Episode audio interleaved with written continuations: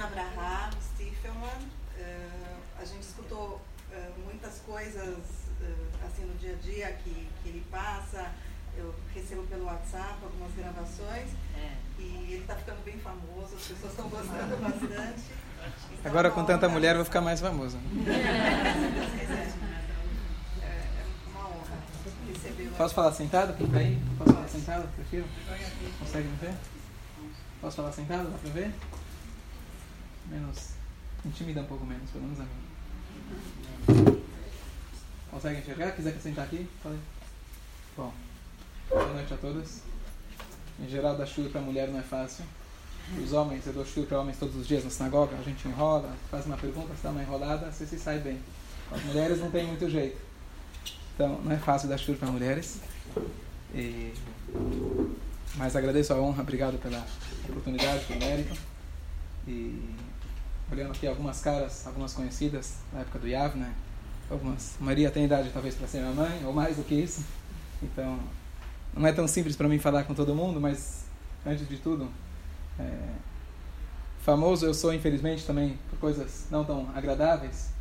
Mas é, eu sempre que eu tenho uma oportunidade, eu aproveito para agradecer, na verdade, a cada um que, sem dúvida nenhuma, de maneira direta ou indireta, sem dúvida nenhuma, a maioria, ou grande parte, no mínimo fez um teilim, rezou, se sensibilizou pela nossa história.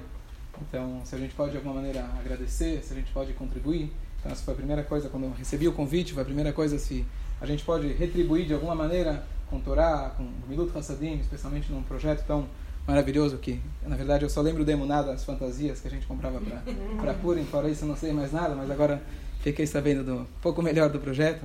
Então, realmente é uma honra, na verdade, mas eu sinto que é uma obrigação minha da gente poder retribuir de alguma maneira. Que a Chama ajude que as palavras possam sair do coração, entrar no coração e, de alguma maneira, se preparar melhor para Shavuot. Bom, uma das coisas que eu gosto no meu shurim, eu falo que se eu não fosse rabino eu seria psicólogo. Não fiz psicologia, mas eu tenho muito interesse. E uma das coisas, quem acompanha meu shurim me manda por WhatsApp, tem no podcast, alguns lugares, depois quem quiser receber eu posso pegar o telefone. Poder passar uma folha, a gente deixa... Tá bom, ok. Sem problemas. Obrigado. Mas eu, assim, eu gosto, a Torá, a gente estuda na Yeshiva, e quando você estuda na Yeshiva, você estuda muita teoria. E quando você chega na prática, no dia a dia, nem sempre você sabe aplicar as lições da Torá na mensagem do dia a dia. Então é sempre a, o meu propósito em todo o shurim que eu faço é trazer realmente as ideias, os ensinamentos de maneira que possa ser prática para cada um de nós. Então, a gente vai falar um pouco de Shavuot, na verdade, pegar apenas um gancho com Shavuot e começar com uma piada. Não sei se vão apreciar a piada, acredito que sim. Uma vez chegou um casal no rabino, falaram para ele, vieram conversar, ele perguntou para eles como está o casamento de vocês.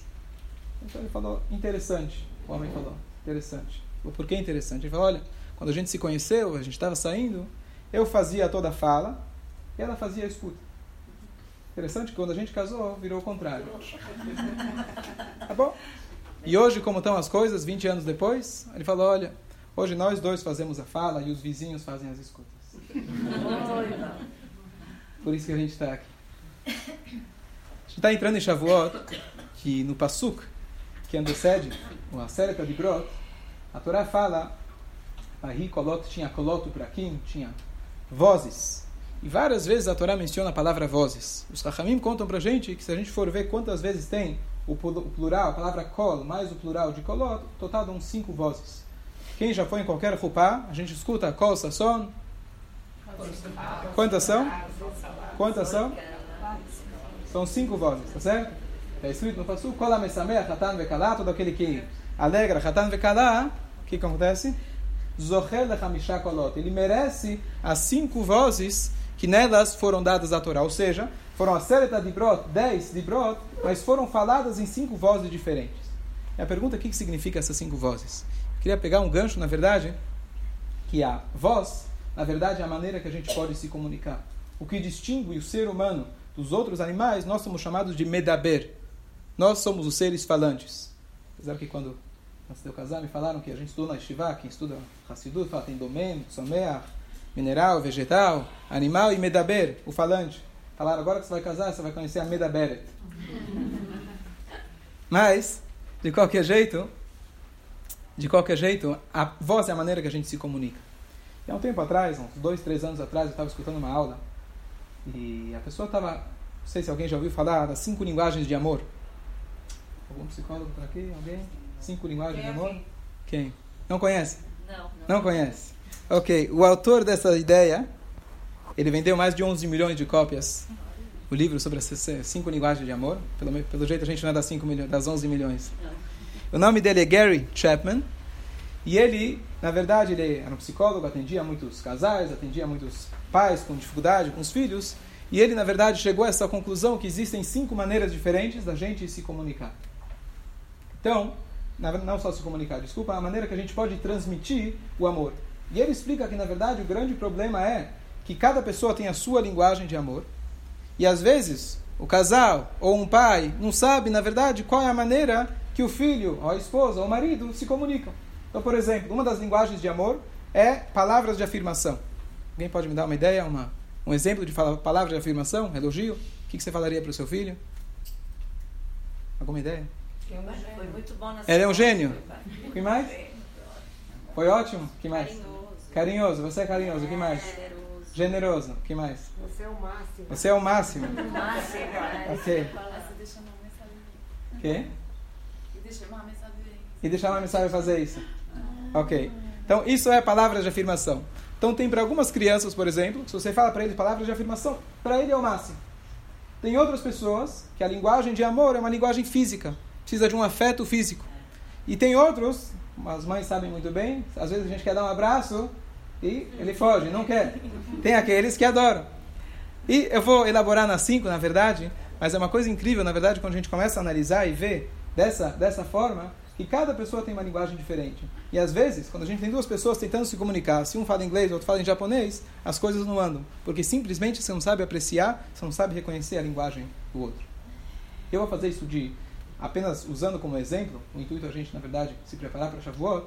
Então, de uma maneira, de um lado a gente vai se preparar, Ben Adam Lechaveró, entre nós e outros seres humanos, em todos os tipos de relacionamento, mas também relacionar isso com o nosso maior relacionamento, que é o relacionamento entre Bnei Israel e a Kadosh Baruch Hu, que esse é o Hatan Kalá, que agora vai ter o casamento em Shavuot.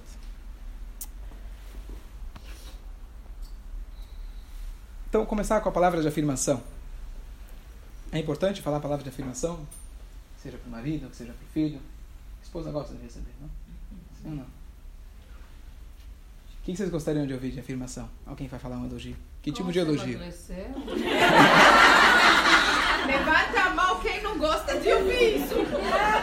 Não, emagreceu quer dizer que estava gorda.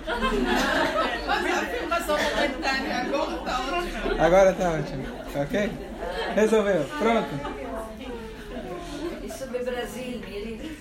Magoma Herzelokata. Então, eu vi uma vez uma um, rabino psicólogo ele contando uma história interessante. Ele fez, ele, uma vez ele foi passear com os filhos, foi na, no, no, na SeaWorld da Disney. Ele já foi lá ver os golfinhos, leões marinhos. Ele foi lá com os filhos passear e gostaram. Quem já foi lá já viu que eles têm aqueles shows que o leão marinho ele pula 3 metros e meio fora da água. E eles foram lá, assistiram, falaram isso aqui é uma coisa incrível, como é possível? Então ele conta que ele ficou até o final do show e ele foi lá conversar com os domesticadores, lá com os treinadores. E ele para ele, como vocês conseguiram fazer que um animal desse não tem, não tem cabeça, ele consegue pular tão longe, tão alto? Ele falou, vou te explicar. Na verdade, a gente começou, a gente colocou uma, um- uma, uma corda, embaixo da corda a gente colocou uma ração. E a gente começou colocando embaixo da corda, a corda tocando embaixo da piscina. Lá embaixo, tocando no chão. E aí a cada dia o leão vinha, comia. Passou uma semana, a gente elevou a corda a 30 centímetros. Tá bom? Ele continuou vindo. E a cada semana a gente ia aumentando 30 centímetros, até que a corda saiu da água. Ele começou a pular. E a cada dia a gente foi aumentando, até que a gente chegou no limite, que era os 3 metros e meio fora da água. E ele saiu de lá e falou, olha que lição maravilhosa. Se a gente quer educar nossos filhos, a gente tem a expectativa que eles cheguem a 20 metros fora da água. Vai ser médico, vai ser rabino, vai ser Rosh Hashivá, vai ser o Gaon. Mas a gente esquece que a gente tem que começar embaixo da piscina. Se a gente quer que ele chegue lá em cima, o único jeito é a gente começar a apreciar os mínimos que eles fazem. Então ele dá um exemplo da vida própria dele. Fala, meu pai era um grande Hassid, rezava por 5 horas e meia todos os dias. foi uma experiência negativa. Ele conta que o pai dele era extremamente exigente com ele e sempre apontando o dedo: por que você não está rezando? Por que você não está rezando? Ele fala: se meu pai tivesse, pudesse falar para mim: olha, eu vi que você rezou por 30 segundos, parabéns. Ele poderia ter construído de maneira muito mais saudável. Essa foi a crítica dele. É, ele virou psicólogo, né? Falam que ou você tem um bom casamento ou você vira filósofo. Tá certo? Então ele virou psicólogo. Sem, sem preconceito a ninguém, mas essa foi o que, o que ele passou. Então aqui, na verdade, a gente vê o poder realmente do elogio. E aqui ele, na verdade, nessa não é desse mesmo livro, das cinco linguagens, mas ele trouxe uma dica importante que quando eu perguntei quais são as afirmações de amor, de amor, então vocês falaram você é ótimo, você é o máximo. Ele trouxe um ponto interessante que ele fala você não tem que dar linguagens de julgamento. Descreve apenas o que ele está fazendo. O julgamento cada um sabe sozinho. Eu vi que você está brincando bonito. Eu vi que você está estudando. Eu vi que você está rezando. Eu vi que você é magra. Hã? Emagreceu? Obrigada, obrigada. Eu estou falando em geral. Cada um pega por. Ah, Isso é israelense, né? Além do sotaque, do sotaque dá pra ver, mas tá bom. Ok. Então, uma coisa interessante de deixar o julgamento, se a gente deixa o mérito do julgamento para a própria criança ou para quem for, ele se sente muito mais valorizado. Você não precisa terminar a frase e dizer, você rezou muito bonito, parabéns. Que legal, você é bom. Não precisa. Apenas descrever aquilo que ele fez é você colocar a raçãozinha embaixo da piscina e a cada dia a tua expectativa pode ir subindo e ele vai acompanhando. Esse é o primeiro ponto. A gente sabe que na vida não é fácil elogiar, todo mundo gosta de receber elogio. Mas cada um tem que se perguntar: será que eu estou dando elogio suficiente? É uma coisa que cada um tem que se treinar. Às vezes para os filhos, às vezes dentro de casa, e realmente começar a prestar atenção sobre as coisas boas. Uma história famosa: uma vez chegou alguém no mestre e falou: Olha, minha vida está cheia de problemas, está cheia de tsuras. E o mestre chegou e atrás da parede onde, onde ele estava sentado, ele pegou na parede, pegou um lápis e fez um risquinho na parede, um pontinho. Ele perguntou para ele, para o aluno, o que, que você está vendo na parede? Eu estou vendo um pontinho falou, você não está vendo um pontinho. Você está vendo uma parede branca que tem um pontinho pequeno. Então é muito fácil a gente apontar os erros, muito fácil a gente criticar. A gente tem que começar a apreciar os pequenos atos, as pequenas coisas, e assim a gente consegue construir. Isso significa palavra de afirmação.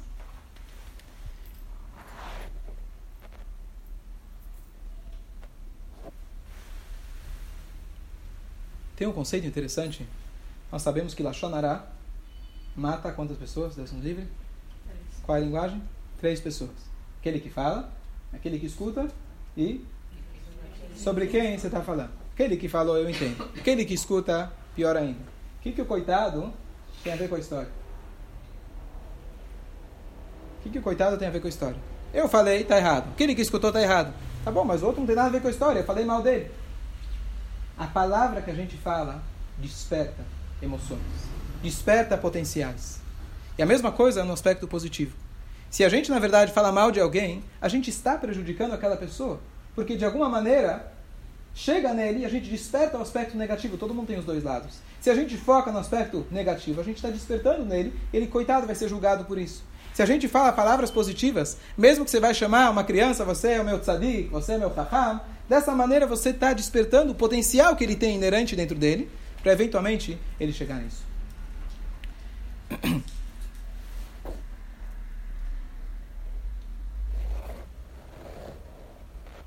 E aqui vem, na verdade, um ponto interessante,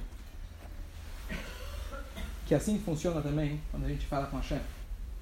Não é à toa que o Baal Shem Tov ensina pra gente que sempre a gente tem que falar Baruch Hashem. A gente sempre tem que agradecer a Deus. Famosa história, chegou uma pessoa para ele, o Hashem então perguntava para as pessoas e como vai, como vai o business, como vai a família, esperando que a pessoa falasse Baruch Hashem. E a pessoa não falou, não falou Baruch Hashem, final da história a pessoa perdeu tudo que ele tinha, até que ele voltou, fez a volta e aprendeu a falar Baruch Hashem. O Pasuk diz para a gente, Vatakadosh Yoshev Teilot Israel. Deus, ele senta sobre Teilot, sobre os louvores do povo de Israel. Se nós falamos Baruch Hashem, isso a gente está, na verdade, de alguma maneira se conectando de maneira muito profunda com Hashem. Então, dentro das cinco linguagens de amor, o nosso relacionamento com Hashem é a gente introduzir dentro do nosso vocabulário Baruch Hashem. E se a gente for ver, a verdade aqui, é então, uma reunião de mulheres, sou o único homem, e a palavra ima, a palavra mãe, também está ligada, ligada com a palavra emuná. certo? E a palavra ima está ligada com a palavra amém. E está ligada com a palavra emet. E se a gente for pegar pela palavra amém, o que, que significa amém? Que é amém? Que seja assim, certo? A ima, a mãe, é aquela pessoa que está sempre incentivando o filho, falando amém. É isso mesmo. Gostei do que você falou. Então, mais do que tudo, o potencial da mãe de realmente fazer ter esse papel é de realmente poder falar o amém e as palavras as palavras positivas, e essa é a primeira linguagem de amor. Então, tanto em relação ao nosso relacionamento entre nós e o relacionamento com Hashem, a importância da gente falar Baruch Hashem, agradecer a Hashem, esse é o papel, especialmente quando se fala de imã, quando se fala de uma mãe, esse é o papel importantíssimo. Essa é a primeira linguagem de amor. Vamos partir para a segunda linguagem de amor. Eu vi uma piada recentemente que achei muito boa, vale a pena compartilhar. Tinha um rabino fazendo um funeral. Estava no cemitério, todo mundo quieto. De repente chegou uma pessoa, estava com o celular na mão, ele vira para o Rabino fala, Rabino, qual que é o Wi-Fi do cemitério? Falou, silêncio, respeito! E o homem respondeu, maiúsculo ou minúsculo? Não é incomum, a gente vai no restaurante, a gente vai no clube, a gente vai em qualquer lugar. Agora você já sabe a senha, né? Então... Deus nos livre, que ninguém precisa. De qualquer jeito, é muito comum quando a gente vai em qualquer evento social, você pode observar, infelizmente, mesmo nas sinagogas, se for dia de semana, onde as pessoas estão? Estão no celular. Tá certo? É um problema antigo. Hoje já se inventou, já vi em vários, vários lugares, quando se faz um shiur, por exemplo, você coloca uma cestinha bonita no meio e todo mundo deposita o celular. Talvez uma ideia para o próximo shiur. Apesar que Baruch Hashem aqui para todo mundo, por enquanto. Não tem problema. Quem quiser. De qualquer jeito, de qualquer jeito, a gente sabe a dificuldade que nós temos hoje em dia de se conectar com as pessoas. A gente tem um milhão de amigos que foram online, no Facebook, nas mídias sociais, mas, às vezes, na prática, a gente não tem alguém que pode estar realmente, de fato, ao nosso lado, perto de nós, no momento que a gente precisa. E a segunda, a segunda linguagem de amor é chamado quality time tempo qualitativo. Isso, na verdade, para muita gente, às vezes, quando você vai dar um abraço numa criança, ele não quer um abraço. Você oferece para ele, vamos sair, vamos dar uma volta para ele, essa é a melhor coisa. Eu digo porque eu aprendi isso, eu percebi entre as minhas duas filhas, uma era totalmente quality time. Ela gosta, realmente, você passa um tempo com ela, vamos conversar, esse é o melhor presente. Mas ela não gosta tanto de abraço. A outra, você dá um abraço, resolveu, se derreteu, resolveu todos os problemas. E assim que funciona. Então, realmente, a gente conseguir, número dois, a gente ter quality time. Quality time significa, primeira coisa, desligar o celular. Essa é a primeira, primeira pré-requisito para a gente conseguir. E simplesmente estar presente com a pessoa, deixar a pessoa falar, estar presente para eles. Aproveitando uma coisa, eu comentei recentemente, infelizmente também com uma experiência negativa, mas coisas que a gente aprende. Muitas vezes, quando a gente vai, Deus nos livre, na casa do avelo, na casa de um lutado, a gente quer falar umas palavras, certo? A gente tem que calar a boca, essa é a verdade. A gente sabe que quando é, Moshe Rabbeinu, ele passou na frente do Sné, ele viu a sarça ardente pegando fogo e ele perguntou, mas é, perguntou o que, que é isso? E Hashem falou para ele, tira seus sapatos, você está num lugar sagrado. Eu vi uma explicação fantástica uma vez que diz que na verdade a sarça ardente era as dores do povo judeu que Moshe Rabbeinu enxergou ao longo das gerações. Ele chegou e questionou para Hashem, falou o que, que é isso? Por que tudo isso? Hashem falou, você está num lugar sagrado. Tira seus sapatos, fica em silêncio. Aqui na verdade só é um parênteses, mas uma coisa importante que às vezes a gente tenta explicar, justificar, digo, especialmente eu como rabino, a gente vai, não, porque Deus fez isso, não, porque a não, porque no Ganeden, não, porque... É, tudo isso é verdade, mas a gente tem que saber o momento certo é, da gente realmente fazer isso, é, falar essas palavras. O mais importante de tudo é a gente literalmente estar presente com a pessoa. Essa é a melhor maneira, especialmente nesse momento, da gente poder se comunicar e passar a linguagem de amor nesse momento. Se a gente for olhar no nosso relacionamento com Hashem, em qual momento que a gente tem um momento qualitativo, nós e Hashem? Fila? Fila. Apesar que, se você for ver na Lahá, qual a obrigação que a mulher tem de fazer de filar, talvez não, com certeza é menor que a do homem, especialmente porque é uma mitzvah ligada com o horário, mas quem a gente vê constantemente falando Teilim, rezando o dia inteiro, são as mães. Quem? Itpodedut perfeitamente. Itpodedut e Itbonenut. Depende se está gripado ou não. Tá certo? Itboned, só para esclarecer, muito bem falado. Itbonedut significa ficar a sós meditando em Hashem. E tem outras linhas que fazem Itbonedut, que na verdade é a mesma coisa. Você meditar, você estar a sós com Hashem, perfeitamente. É, na verdade, eu tinha antes do estilo, eu tinha pensado falar Itbonedut, pensei, acho que é longe demais para as pessoas, mas muito bem falado. Então, se a gente tem um momento de tefilá, mais do que falar as palavras e virar páginas, isso não é tefilá. Pega a primeira página do Sidur, lê em português, conversa com Hashem, que isso está valendo muito mais do que qualquer outra coisa. Essa é a essência da tefilá, a gente se comunicar com Hashem. É uma pena que muitas vezes a gente pega a tefilá e fica lendo de maneira mecânica. É muito difícil, às vezes depois que a gente se acostuma, mas todo o intuito da tefilá é kavaná. Se a gente for ver na Allahá, essa pessoa está com a cabeça em outro lugar. A pessoa não tem que rezar, ele está para turma na tefilá. Está isento de fazer a tefilá. Todo o objetivo da tefilá é você conseguir se concentrar. Você não está pronta, ainda tem as crianças para tomar conta, a casa está uma bagunça, está preocupada com outras coisas, não reza. Porque a hora que você for rezar, você tem que se desligar completamente e dedicar esse momento para quality time, que essa é a nossa conexão com Hashem, nessa forma de amor, nessa linguagem de amor. E de novo, ligado com a Ima, Emuná, novamente, uh, se a gente for a primeira era Amém, que significa palavras de afirmação. A segunda de Ima é Emuná.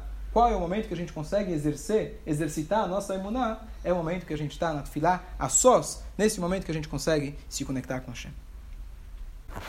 A próxima linguagem de amor, tenho certeza que as mulheres vão gostar, com certeza já sabem, inconscientemente, que é chamado acts of service, atos de serviço. O marido vai, busca alguma coisa, busca as crianças, busca o vestido que está na costureira, faz o supermercado, passa na farmácia, ajuda de alguma maneira, que na verdade, para muitos. Gostou? É a senhora israelense também? Ótimo, pode falar, por favor. Depende da mulher. O que, que é? Pode. não.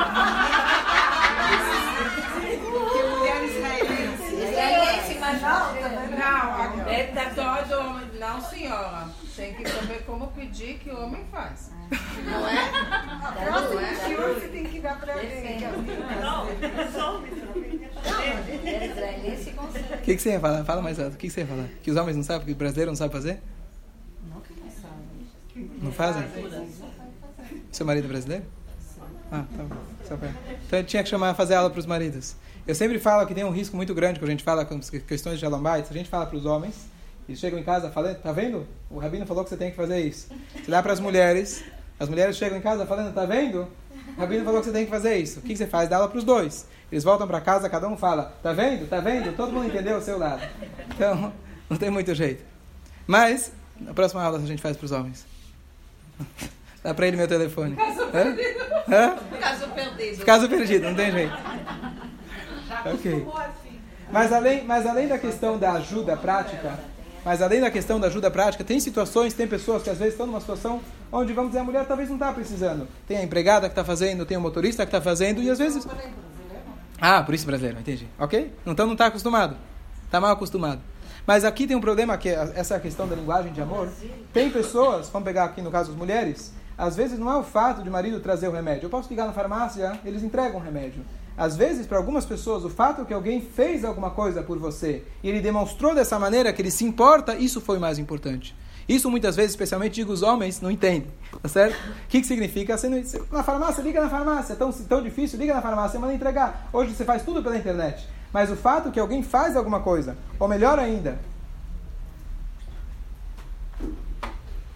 ou melhor ainda, se alguém se oferece para fazer, se alguém se oferece espontaneamente para fazer alguma coisa por você, isso é uma linguagem de amor. E aqui, falar eu gosto de você, todo mundo já conhecia essa linguagem. Mas aqui tem um ponto que tem para várias pessoas, que para eles a linguagem de amor é essa. Quantas pessoas às vezes não vão para o rabino, vão no psicólogo e falam, olha, ele não gosta de mim, ou ela não gosta de mim. Ah, mas como? Eu te ajudo, eu te faço, a gente passeia junto, a gente conversa bastante. Mas para algumas pessoas, se faltou esse ponto, faltou uma coisa essencial. Então é importante a gente conhecer esse, esse ponto de realmente acts of service, que significa a pessoa demonstrar que realmente pensa no outro, considera o outro e para eles, para essa pessoa, isso significa fazendo atos práticos, é, comprar alguma coisa, trazer alguma coisa, coisa que eu vou falar depois sobre presentes, mas homens, normalmente, quando no caso, precisam ser treinados pelos rabinos, olha, tem que comprar flores para Shabbat, tá certo?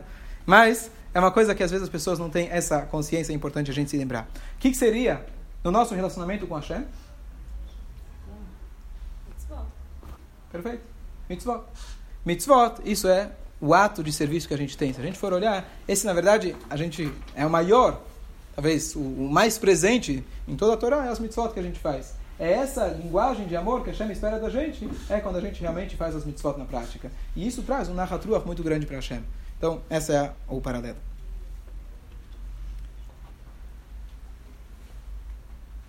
E mais do que isso, se a gente for um pouco só mais profundo, se a gente for olhar pelo aspecto da psicologia, por que será que alguém se comunicaria dessa forma? Ou em qual, qualquer uma das, das cinco linguagens de amor? Você vai falar, bom, você quer que a coisa funcione, tá certo? Você tem um certo interesse na troca. Se eu fizer para você e se eu exercer para você a minha a linguagem de amor que você precisa, eu espero, em troca, que você faça o mesmo para mim. O que acontece, se a gente for ver a palavra mitzvah, a mitzvah é traduzida normalmente como ordem, regra, é, imposição, dogma, mas na verdade a palavra mitzvah significa conexão. Se a gente quer estabelecer uma conexão profunda com Hashem, é justamente através de mitzvah, através de atos. Às vezes as pessoas têm dificuldade de falar o que, que vai adiantar se eu coloquei o tefilim ou se eu acendi uma vela, o que, que isso vai me conectar com Hashem? Mas a palavra mitzvah significa conexão. Aqui a gente vê realmente que essa é uma das linguagens de amor, talvez as mais profundas.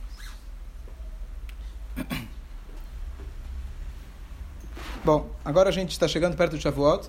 Não sei se já mostraram para os maridos, a senhora já deve ter mostrado. A Lahá que diz que quando chega perto das, dos Yamim Tovim, o que, que o marido tem que fazer? Ah, quem sabe? Todo mundo sabe. Essa, essa lá. Hã? Comprar presente para a mulher. Comprar presente para a mulher. Já, teu marido já sabe? Olha, uma coisa assim. Uma coisa assim. Depende se que vai ser. Essa daqui O Shulchan Aruch, tem um milhão de alachot. Essa, Essas mulheres conhecem rapidinho. Ele falou que tem que colocar na água. Depende depende da situação. que? Sim, sim, sim. água. Sim. O marido tem que começar lá em cima. Não sei onde vai. Muito bom, ok. Ok, é uma coisa que às vezes também a gente pensa, bom, quando se trata às vezes de crianças, a gente pensa qual que é o melhor caminho para a gente comprar a amizade de uma criança é com presente, tá certo? Essa é um, uma linguagem de amor, mas também aqui existe algo mais profundo, não somente o que você compra, o gesto muitas vezes é mais importante. Quando agora voltando falando das flores, tá certo? Comprar flores, muita gente às vezes, maridos falando, não entendem. O que, que significa? Eu vou passar na esquina, comprar, pagar 15 reais por um buquê de flores, o que, que significa? Que vai pro lixo depois. Então, não é a tua linguagem de amor. Não, não. A tua linguagem é joias. Joias é melhor. Joias é melhor. Não fora. Eu tenho que mudar. A linguagem de amor é flor, vestido ou, ou joia? Vestido? Não, joias. Tá bom. Não, brincadeira. Não, mas é, é verdade. Ok. Tem que pensar assim, não, ainda vai pro lixo. Ainda vai pro lixo. É um, é um, tá certo? Especialmente se o homem tá com as contas na cabeça, tá certo? Quanto que eu vou gastar, quanto que eu vou lucrar. Alguém tá me falando, um cara que ele é investidor, ele tá para casar, eu tô dando alas de casamento para ele. Ele falou, é muito difícil, eu trabalho com dinheiro. Se eu vejo um real na mão, eu vejo quanto vai valer um real daqui Daqui. 20 anos. Então é muito difícil para mim. Eu falei, olha, você tem que se treinar, você vai casar. É muito difícil. Então, eu vou comprar uma flor, daqui uma semana está no lixo, tá certo? Então, qual é o investimento? Tá certo? Esse é o maior investimento. O maior investimento é a gente investir nos relacionamentos. Então, é, é, uma, é uma das linguagens que a gente realmente tem que estar ligados com isso. E mesmo que às vezes vai dizer, não tenho possibilidade, não tenho como comprar, mas o próprio gesto, o próprio ato da pessoa se importar e comprar um presente, para muitas pessoas, isso significa demais. Se passa um aniversário, às vezes, de uma pessoa, para alguns é uma ligação que você vai fazer.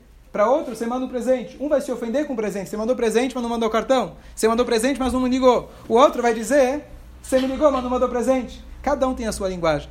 Eu me lembro uma vez, eu estava na sinagoga, estava servindo o Dechaim para as pessoas. Está escrito, os Rahamim trazem para a gente que a maneira, se você quer destruir alguém, Shalom, você dá para ele funções públicas, funções de cuidar da comunidade. Porque isso vai acabar com a pessoa. Então eu lembro, mas é verdade, assim está escrito. Então o que acontece? Eu estava servindo vodka na sinagoga, e aí eu percebi uma coisa incrível. Eu fui lá servir um copinho para um. Ele falou, só isso? Eu falei, tá bom. Servi a mesma quantidade para o outro, já servi um pouco mais. O que, que ele falou? Tudo isso? Fui servir para o outro, ele falou, não quero. Aí o outro já está passando, ele falou, você esqueceu de mim? tá certo? Então é muito difícil a gente lidar com as pessoas. Não tem como a gente agradar todo mundo, mas pelo menos as pessoas que estão próximas da gente, nós temos a obrigação de saber identificar qual é a linguagem de cada um, para a gente poder ter melhor comunicação com cada um deles. E se a gente for entrar no conceito o que significa presentes para Hashem, se atos de serviço são as mitzvot, o que seriam os presentes? Tefilá já foi. Seria hã? caprichar nas mitzvot, perfeitamente. Fazer com amor, caprichar, perfeito. Então olha aqui tem um conceito interessante. Eu vi uma vez uma explicação bonita sobre Simchat Torah. Simchat Torah todo mundo conhece. Se a gente for olhar na lei judaica, na Halachá, o que, que diz sobre a festa de Simchat Torah? Que hoje todo mundo vai na sinagoga e as crianças dançam, as mulheres vão, assistem, os homens bebem, certo? Alguns, né? O que acontece? Por que, que essa festa é tão grande? Qual que é o motivo? O que, é Simchat Torah? O que, é Simchat Torah? Receber, receber agora, em Shavuot? Não. Acaba... Dançar com a Torá. Dançar, por que dançar com a Torá? Dançar feliz. Feliz que Está terminado. recebeu. O que, que acontece em Simchat Torah? Não, Recomeça a leitura, muito bom. Recome... Ah, ah, obrigado, ok, não vi. Ok, então a gente recomeça a leitura da Torá. Mas na verdade não tem nenhum Yom Simchat Torah tem, não? Tá certo? Não tem Simchat Torah na Torá. A gente, na verdade, o último dia em Israel, a gente tem, na verdade, o último dia de Sukkot, Shmini Atzeret, é junto com o Simchat Torah. Tá certo? Fora de Israel a gente tem Shmini Atzeret, e o último dia a gente chama de Simchat Torah. Mas, na verdade, a gente está falando do último dia de Sukkot. Não é no Sukkot, mas no Sukkot é chamado oitavo dia de, de Sukkot. Não tem nenhuma referência na Torá em relação ao Simchat Torah. Então vamos pensar, talvez é Mideira Baná, talvez é dos sábios. Os sábios decretaram fazer uma Simchat Torah? Não tem. Da onde surgiu o Simchat Torah? É um minhag, é um costume. Da mesma maneira que a gente termina o chás, termina um tratado, termina um livro do Talmud, o que você faz? Você faz uma festa. A gente, nós, Bnei Israel, instituímos, olha, a gente acabou agora de ler toda a Torá, então vamos celebrar e vamos fazer uma festa. E é incrível que justamente a festa de Simchat Torah, ela tem uma alegria tão grande, às vezes superior a várias outras alegrias. Então aqui não é uma alahá, não é uma lei, não é uma, uma lei dos sábios tampouco, é apenas um minhag. E o melhor exemplo para o minhag é um presente. Se alguém chega e fala, olha, meu aniversário está chegando, não esquece, dia 22 é meu aniversário, não esquece, a minha lista, né, tá na loja tal, a lista de presente está lá. Comentei outro dia, tinha um cara na sinagoga, estava reclamando que estava tomando muito remédio. Aí falei para ele, é, depois de certa idade, você faz a lista de presentes na farmácia. De qualquer jeito, sem ofender ninguém, todo mundo viva bem até 120. Mas de qualquer jeito, se você chega e exige um presente, que às vezes precisa, né? Às vezes você precisa lembrar o marido, está dizendo? Precisa lembrar do presente? Não? Já, já aprendeu, né? Você sabe como, como, faz, como faz para lembrar o aniversário, né? Esquece uma vez, não, esquece, não lembra, não esquece nunca mais. Tá certo? Tá, teu marido já aprendeu, pelo jeito. Já. Virou bonzinho. Ela falou que treinou ele. Pior que ele é bonzinho. Ele é bonzinho. Ele é. Que Hashem. Ele é muito bonzinho. Ok. De qualquer jeito, o conceito de presente não, não cabe se a gente exige o presente. Se você, o presente vem de maneira espontânea, eu vou ficar muito feliz. Se alguém faz uma festa surpresa, mas você avisa a pessoa, você exige, eu quero que faça para mim uma festa surpresa. Tá certo? Tem gente que pede, mas você perdeu todo o intuito. Na verdade, as mitzvot é o que Hashem fala, eu quero que você faça. O presente eu não posso pedir para você fazer. Isso tem que vir de você mesmo.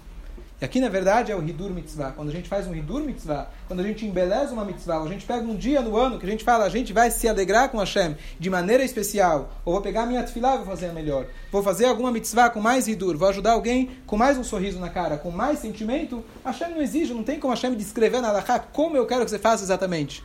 Isso aqui tem que vir de cada um.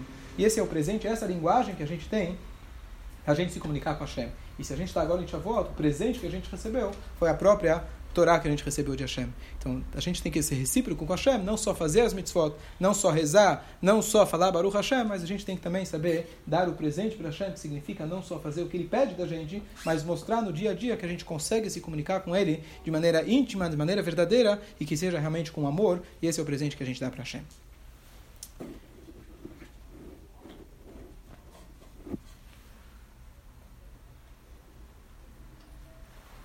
E se a gente for olhar, isso também justamente coincide com a palavra ima, que é a palavra emet, a palavra verdade. Se a gente quer saber se a pessoa ama de você de verdade, é nesse ponto que você consegue analisar. Se a pessoa só faz o que você manda, ele está fazendo porque você manda. Se você consegue, se você demonstra no dia a dia que você dá um presente para a pessoa, significa que foi espontâneo e a pessoa gosta de você de verdade. Aqui mais uma alusão para a palavra ima. E por último tem o toque físico, o contato físico. E se a gente for analisar o que, significa isso com Hashem, aqui tem uma analogia muito interessante, agora usando a festa de Sukkot. Sukkot, todo mundo conhece, a gente tem a palavra Sukkah. A palavra Sukkah representa as três maneiras que a Sukkah pode ser cheirar. Pode ser como um samer, que é fechado de todos os lados. Pode ser como um raf, que é três paredes. Ou pode ser como um rei, que são duas paredes. E mais um pedaço pequeno, um tefar pequeno, também seria uma Sukkah cheirar. Essas são as três formas. Qual que é o simbolismo da Sukkah? Então, na verdade, Sukkot vem logo depois do Rosh Hashanah Yom Kippur. Eu sei que a gente está em Shavuot, na Shavuot a gente ganha a Torá. Então eu pensei, a gente pode falar de qualquer assunto, porque está tudo ligado com a Torá. Tá certo? De qualquer jeito, Sukkot, na verdade, a Sukkah simboliza um abraço. O que acontece é que durante o Rosh Hashanah Yom Kippur, está escrito Smolot Achat Leroshi, Veminita Chabkeini. Smolot Achat Leroshi, Shlomo Melech, ele faz uma alusão de Hashem Ben Israel, como se fosse um pai segurando um filho, uma mãe segurando um filho. Smolot Achat Leroshi, seu lado esquerdo está embaixo da minha cabeça, apoiando. Vimini, meu lado direito, Techapkeini, está abraçando. Então o que acontece? Smolot Achaderoshim, meu lado esquerdo, está embaixo da cabeça, simboliza o início do mês de Tishrei, que era Shoshana, Yom Kippur, uma data solene de temor a Hashem, reverência a Hashem. Depois chega Sukkot, a gente fala Vimini Techabkeni. Com a minha direita, com a direita Hashem está me abraçando. Aqui tem uma, uma linguagem, uma, uma, uma análise interessante que fala o seguinte. Qual que é a diferença de um abraço para um olhar, para um beijo, para outras linguagens de amor? O que, que distingue o abraço de outros tipos de afeto? Okay? O toque. Um beijo também. Carinho também. Fecha, co cobre a pessoa por trás. Tá certo? Ótimo. Número um. Tem mais uma coisa. Tem mais uma coisa. É? Envolve a pessoa. Muito bom. Número dois. Um beijo é muito comum quando aquelas vovós com batom, certo? Vêm beijar os filhos, os netos. O que, que eles fazem? Não, mais esperto, eles fogem, né? Fogem. Um beijo dá para você fugir. Um abraço, o que, que significa? O que, que dá? Não dá para fugir. A pessoa te pegou. E aqui vem uma, uma, uma lição interessante, que na verdade o significado do abraço você está dizendo para a pessoa, olha, pode ser que... Vou voltar um pouquinho, fazer uma pequena analogia. Uma história que uma vez, é, analogia, pegaram, pescaram um salmão. E de repente pegaram um salmão, era muito gordo, muito bonito. E aí o salmão escuta eles dizendo, falando: olha, esse salmão é delicioso, maravilhoso. Com certeza o rei vai ficar muito feliz se a gente der para ele esse salmão. Ele adora salmão. E o salmão está ouvindo que o rei gosta de salmão, ele está pensando: bom, vou me colocar num aquário muito grande quando chegar lá. E de repente trazem ele para o palácio e levam ele para onde? Levam ele para a cozinha. E quando ele está com a faca no pescoço cortando o peixe, o peixe grita e fala: agora eu entendi. O rei não gosta de mim. O rei gosta de comer. Dele mesmo. Dele mesmo. Isso é chamado fish love, o amor de peixe. Então, normalmente, a gente tem amor de peixe. A gente gosta de amar os outros porque a gente vai receber alguma coisa em troca. Receber pode ser o presente, pode ser palavras de afirmação, pode ser um momento que ele vai passar com a gente. De alguma maneira eu sinto uma troca. E é saudável, está certo. Mas também um Yodi tem que saber que existe o tipo de amor que é aquele amor que você apenas dá, que é também um amor materno. Você dá, dá, dá e continua dando sem esperar nada em troca. E esse é o primeiro significado quando você vai abraçar alguém, que é o toque físico. Quando você abraça a pessoa, você está pegando ele por trás. A face é uma maneira que você se comunica. Eu te vejo, você me vê. Então existe uma troca. Você pegar a pessoa pelas costas significa que eu não estou interessado se você vai me dar alguma coisa em troca. Eu te envolvo de qualquer jeito, porque eu quero apenas te dar. E número dois, meu amor é tão grande que mesmo você queira fugir, você quer ir embora, eu continuo abraçando você. E esse é o abraço que Hashem dá pra gente em Sukkot, dizendo pra gente, tá certo que Rosh Hashanah Yom Kippur eu exigi, eu queria que realmente cada um fizesse chuvá, mas agora chegou o momento onde Hashem abraça a gente, sem olhar na verdade se a gente fez, se a gente não fez, cada um de nós está presente, cada um está é, conectado com Hashem. Então, resumindo, Vamos ver se aprenderam quais são as cinco linguagens. Vamos lá. Tem que levar para casa. Quais são as cinco linguagens? Palavra de afirmação. Ah, alguém que está usando o celular, Baruch Hashem. Palavra de afirmação, pode falar todas. Então, palavra de amor, act of service e contato físico. Foram três. Muito bom. Quem mais? Palavra de afirmação, Hã? palavra de amor, Não. quality time, Quality time. quality time, act of service e fish love. Fish love. Ok. Então, só para concluir, vamos ver se eu lembro. Eu também anotei. Então, vamos lá. Palavra de afirmação. Isso significa para a gente, no nosso dia a dia, a gente realmente está consciente de realmente conseguir apreciar a história do leão marinho, a gente sempre conseguir apreciar, que seja as coisas pequenas, de lá a gente consegue construir. Nosso relacionamento com a Hashem, o que, que significava? O que, que significava? Palavra de afirmação, nossa conexão com a Hashem? Alguém? Tfilah? Não, antes da Tfilah. Falar Baruch Hashem. Louvar Hashem, agradecer Hashem. Ok? Número dois, Tfilah. Próximo, o que é Tfilah? Quality time, um tempo que a gente consegue designar para aquela pessoa e o tempo que a gente consegue se conectar com Hashem. Terceira, Atos físicos, é, serviços. serviços. Obrigado, serviços. O que, que é o serviço? São os mitzvot. E serviços no nosso relacionamento significa você realmente demonstrar para a pessoa que você se importa. O que mais? Presentes. Esqueceram, do presente. Esqueceram do presente. Ah, Não pode esquecer.